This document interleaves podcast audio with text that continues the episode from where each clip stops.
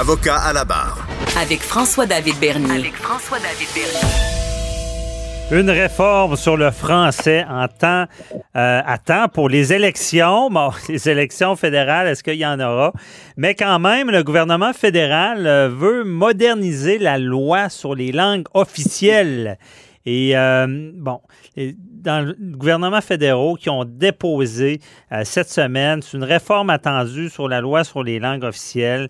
Euh, c'est quelques mois après, après, avoir dévoilé un livre blanc de propositions censées favoriser l'égalité réelle, l'égalité réelle entre le français et l'anglais d'un bout à l'autre du pays. on sait bon que comme point, ben, français, langue officielle euh, unique euh, au Québec, euh, plus d'immigrants francophones, des juges bilingues, un chien de garde avec plus de mordants pour protéger le français et travailler en français. Euh, il y a un comité aussi qui a été établi. On en parle avec euh, un docteur en droit que vous connaissez tous, maître Frédéric Bérard, qui est avec nous, constitutionnaliste aussi, il ne faut pas oublier. Et je crois qu'il a participé au comité sur cette euh, réforme. Bonjour Frédéric. Salut. Donc, est-ce que je me trompe? qu'est-ce qui qu'est-ce qui se passe là? Pourquoi on veut réformer la, la loi là?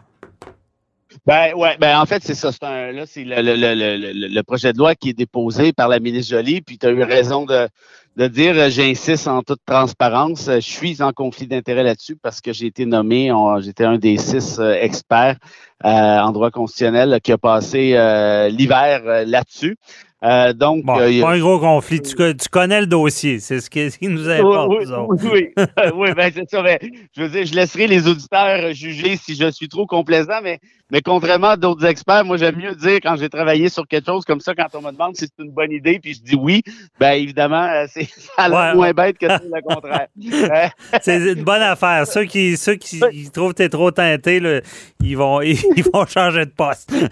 comme, je, comme je te disais, hors donc, il n'y a pas meilleur désinfectant que le soleil. Effectivement. Euh, la clarté, la clarté, c'est toujours bon. Mais quand même, même si tu peux être teinté euh, dans tout ça, là, euh, moi, qu'est-ce qui se passe Est-ce que mhm. on parle de langue officielle C'était pas déjà réglé ça, les langues officielles? Ben, il y a plusieurs éléments. Hein. La, loi sur les langues officielles, telle qu'on la connaît, toi puis moi, ça a été adopté il y a de ça plus d'une cinquantaine d'années euh, par le gouvernement, ben, par le Parlement sous l'impulsion du gouvernement de Pierre Trudeau à l'époque. Donc, évidemment, euh, il s'agissait de la moderniser. Ça avait été assez peu fait par Mulroney à l'époque, des PKD. Là, euh, ce qu'a décidé de faire la ministre Jolie, c'est d'attaquer le problème de front. Et quand on parle de problème, tu l'as soulevé un petit peu tout à l'heure, c'est en parlant d'égalité réelle du français et de l'anglais. Pourquoi l'égalité réelle? Ben, c'est parce qu'en droit, c'est un concept qui est important, ça, l'égalité réelle. Ça s'oppose au concept d'égalité formelle. L'égalité formelle, c'est tu as les mêmes droits, mais l'égalité réelle, c'est non seulement tu as les mêmes droits, mais en plus tu as les moyens, tu as les ressources pour les faire valoir pour arriver à un certain équilibre. Donc, c'est un ah. petit peu ça qui était l'idée derrière ça. Euh, parmi les idées, il y en a une qui est excellente, c'est celle de forcer euh, des nominations de juges de la Cour suprême qui sont bilingues. On l'a vu aujourd'hui au moment où euh, on, on, tourne cette émission, ton émission, toi et moi. le prochain juge de la Cour suprême a été choisi il sera bilingue et si ce projet de loi-là est adopté, ça deviendra une obligation par la suite. Moi, je pense que c'est bien. Mhm. euh, il y a d'autres effets, tu l'as dit aussi. Le, commissaire aux langues officielles aura beaucoup plus de. Mais est-ce que euh, on, les juges en ce moment, il à la Cour suprême, pour nos auditeurs, il y en a qui, parlent seulement anglais, là? Exact. Je te dirais que euh, il y a neuf juges à la Cour suprême. Il y en a trois là-dessus qui doivent absolument venir du Québec. Donc, les trois du Québec, comme d'habitude, sont bilingues. Les six autres, cela dit, il y en a plusieurs qui le sont. Euh, il y en a plusieurs qui parlent de, très bons français, mais ce n'est pas une obligation. Mais, qu'est-ce que ça change qu'ils soient bilingues? Ben, ça change beaucoup de choses, en fait, hein, parce que euh, quand tu es obligé de traduire et de faire traduire tes propos, de mhm. traduire les propos, d'un, par exemple, juste d'un accusé. Ça a l'air con, là, mais, mais évidemment, en cause suprême, ils n'entendent pas, des, ils entendent pas des accusés comme tels, mais ils entendent des plaidoiries de gens qui sont qui sont nécessairement, comment je dirais, euh, mouillés dans, dans, dans, dans, un dossier X ou Y, et tu n'as jamais le même niveau de compréhension. On le veuille ou pas, quand même que le traducteur est excellent, et ça, c'est démontré euh, par, des, par des linguistes, par des sociolinguistes. Il y aura toujours une espèce de décalage. Évidemment, on souhaiterait qu'au Canada, tous les juges soient éventuellement bilingues, comme la plupart des juges le sont au Québec. Ça permet d'avoir un procès qui est beaucoup plus juste et équitable essentiellement. Mm-hmm. Ah, très intéressant. OK, je comprends. Allons-y sur l'autre point. Ben, pour le reste, le, commissaire va avoir plus de pouvoir d'ordonnance. Ça, c'est important parce que souvent, on, disait qu'il y avait un peu un rôle, un peu, euh, comment je te dirais, de, de chien de garde. Mais tu sais, un chien de garde qui n'a pas vraiment de mordant, ça ne sert pas à grand-chose. Un chien de garde qui ne fait pas peur, ça ne sert pas à grand-chose. Ça, ça s'appelle un petit caniche. Tu sais, il jappe, il est fatigant, mais il n'y a personne qui en a peur. Euh, et où ça devient intéressant, puis moi, c'est là-dessus précisément que j'ai travaillé, c'est que tu sais qu'il y a ce qu'on appelle des entreprises fédérales privées. Parmi les entreprises fédérales privées, euh, il y a le domaine des télécommunications, par exemple, Québécois, là, où, on parle actuellement. C'est une entreprise fédérale privée. Ça fait drôle de dire ça, mais c'est ça pareil. Bombardier, c'est une entreprise fédérale privée. Euh, l'aéronautique, les, euh, les banques, la Banque nationale et ainsi de suite aussi. Or, il y a évidemment des entreprises fédérales privées comme celle que je viens de te mentionner qui vivent au Québec, ça va de soi. Euh, il y en a qui sont auto-assujettis à la loi 101, du moins en bonne partie, mais il y a environ un 45% de ces entreprises-là qui ne l'étaient pas.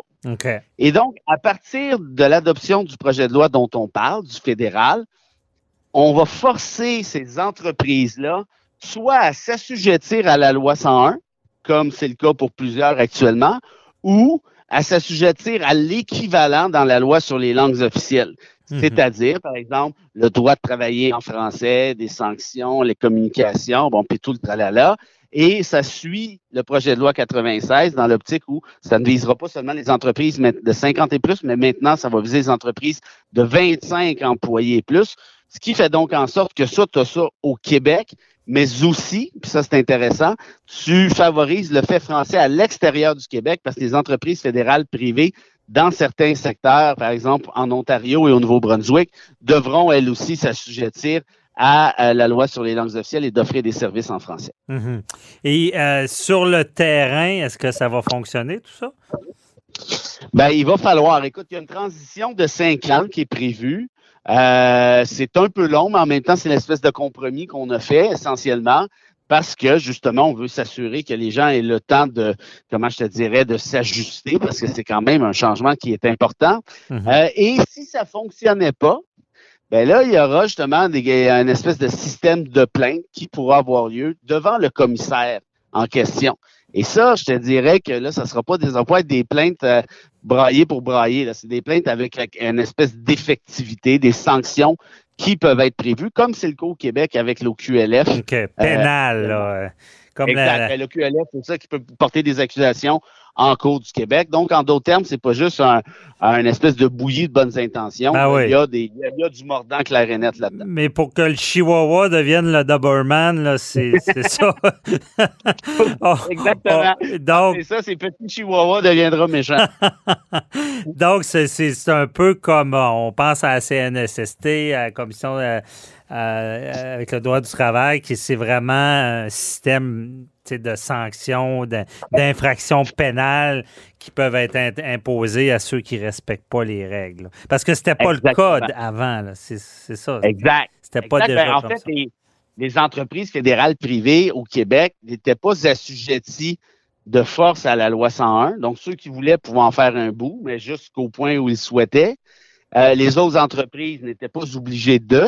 Et à l'extérieur du Québec, c'est la même chose. Là, aujourd'hui, ben, il y a un élément coercitif, c'est obligatoire, puis il y a des répercussions pour les récalcitrants. Donc, moi, au final, évidemment, si tu me demandes si c'est une bonne idée pour le français, je ne vois pas vraiment comment on peut chialer là-dessus. Là, le Bloc québécois a essayé à la Chambre des communes euh, en disant ah, ben, vous faites juste ça pour les élections.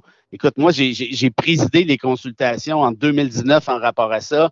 Il y a eu ce truc-là qui est arrivé. Là, on a déposé ça à la fin avril. Euh, je veux dire, moi, je l'ai vu le travail qui a été accompli.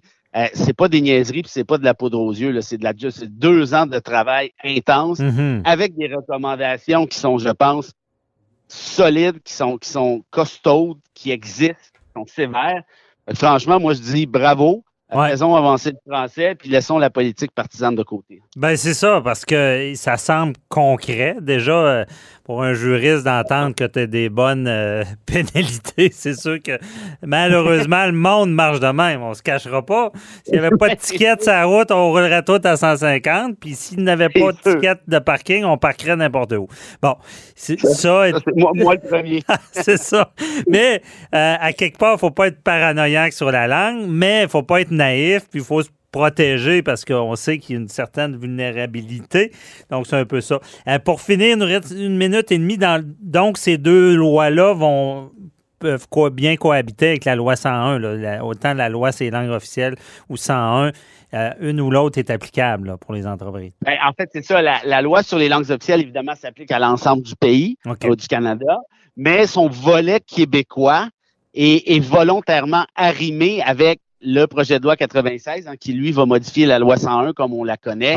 Donc, il y a une espèce de, de job, je te dirais, de, de fusion Mhm. qui est prévu. Puis c'est pas un procédé de belles intentions, encore une fois, c'est prévu dans la loi. là. Ça va être genre, et c'est ça, c'est déjà écrit, puis ça va être fusionnel. Donc, Mhm. encore là, toi, si t'es un, un francophile euh, du Québec, puis, puis je pense qu'on l'est, toi puis moi, Ouais. ben on dit chapeau, merci, puis bravo, puis on va prendre une bière, puis on passe à d'autres choses. C'est ça. Euh, c'est ça. On se dit pas ils font ça pour les élections. On s'en fout. On veut que le français soit protégé. Et euh, euh, on comprend bien la mécanique. Tu nous as bien expliqué ça. Et puis euh, j'en profite te souhaiter un bel été. Euh, merci pour euh, ta collaboration avec l'émission, euh, à l'émission, d'a- d'avoir dit euh, les vraies choses tout au long de la saison. On va sûrement se retrouver à l'automne. Puis je te souhaite un bel été. Ben, t'es très gentil, merci, ça a été un plaisir, puis merci d'accorder des tribunes à, à des grandes gueules comme moi qui, euh, qui essaient de peut-être de mettre de la lumière sur des trucs euh, qui en a pas nécessairement. euh, euh, J'appelle ça de l'injustice, mais bon, chacun Ouais, perspective ouais. là-dessus. Et, et puis euh, un gros merci évidemment à, à, tes, euh, à ton staff, ton équipe euh, et euh, les auditeurs, auditrices là, qui, euh, qui, euh, qui nous ont suivis. Et puis si tu as besoin de moi à l'automne, euh, je vais être là. Puis dans l'intervalle, t'oublie pas que tu me dois une bière. euh, Yes, hein. ouais, une ou plusieurs bières. Merci beaucoup, Frédéric. Bye bye. Bye.